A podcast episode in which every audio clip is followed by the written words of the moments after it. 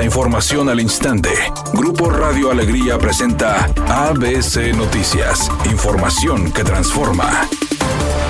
¿Qué tal? Muy buenas tardes, esta es la información. El gobernador Samuel García informó que el trazo de la línea 4 apoyará la movilidad hacia el poniente de la ciudad en el municipio de Santa Catarina donde se instalará la planta de Tesla y conectará con el tren suburbano y la línea 6 para llegar hasta Podaca y el Aeropuerto Internacional de Monterrey. Tras encabezar una entrega de 20 unidades de transporte urbano que beneficiarán a habitantes de Juárez y Guadalupe, el mandatario estatal declaró que fortalecer la movilidad es un tema prioritario dentro de la presente administración administración. Hoy inauguramos la línea 4 desde Santa Catarina, desde Tesla hasta Apodaca. Hace una semana decíamos que el periférico es una gran carretera porque va a conectar Santa Catarina desde Tesla hasta Juárez, Nuevo León y de Juárez a Montemorelos. Ahora sigue el metro que va a ir desde Santa Catarina, desde Tesla hasta Apodaca, y en un futuro, si nos alcanza el tiempo, nos tiene que llegar hasta el aeropuerto, explicó Samuel García durante su mensaje. La llegada de Tesla a Nuevo León no solo impulsó la economía, sino también la línea 4 del metro, cuyas obras arrancaron hoy, después de anunciar la llegada de la Gigafactory, el gobernador Samuel García instruyó a la Secretaría de Movilidad a agilizar las labores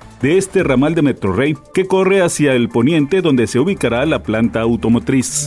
La secretaria de Bienestar, Ariadna Montiel informó que el programa Sembrando Vida está cumpliendo con la estrategia de reforestación en los cinco estados por donde cruzará el tren Maya, Chiapas, Tabasco, Campeche, Yucatán y Quintana Roo. Explicó que en esas entidades se han sembrado más de 982 millones de plantas en 440 mil hectáreas, para lo cual dijo se ha ocupado la mano de obra de 176 mil campesinos. Afirmó que en materia de reforestación, México ocupa el primer lugar en el mundo. Este programa es el programa de reforestación más grande del mundo y se han alcanzado las metas, particularmente en el sureste. El programa tiene una presencia muy importante. Dijo que en el programa de reforestación, el gobierno federal ha invertido 12.726 millones de pesos.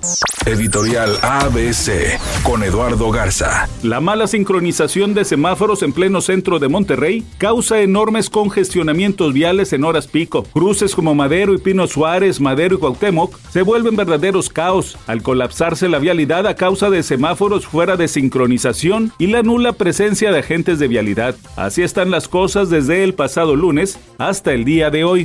ABC Deportes informa. El día de ayer, Julio Urias consiguió su tercer triunfo de la temporada con el equipo de los Dodgers. Una buena actuación de parte del mexicano que lanzó durante seis entradas y ponchó a siete. Solamente recibió una carrera. Una buena actuación y consigue su tercer triunfo. Bien por parte de Julio Urias. Hoy va a lanzar Luis César con el equipo de los Rojos de Cincinnati, esperando conseguir su primer triunfo de la campaña.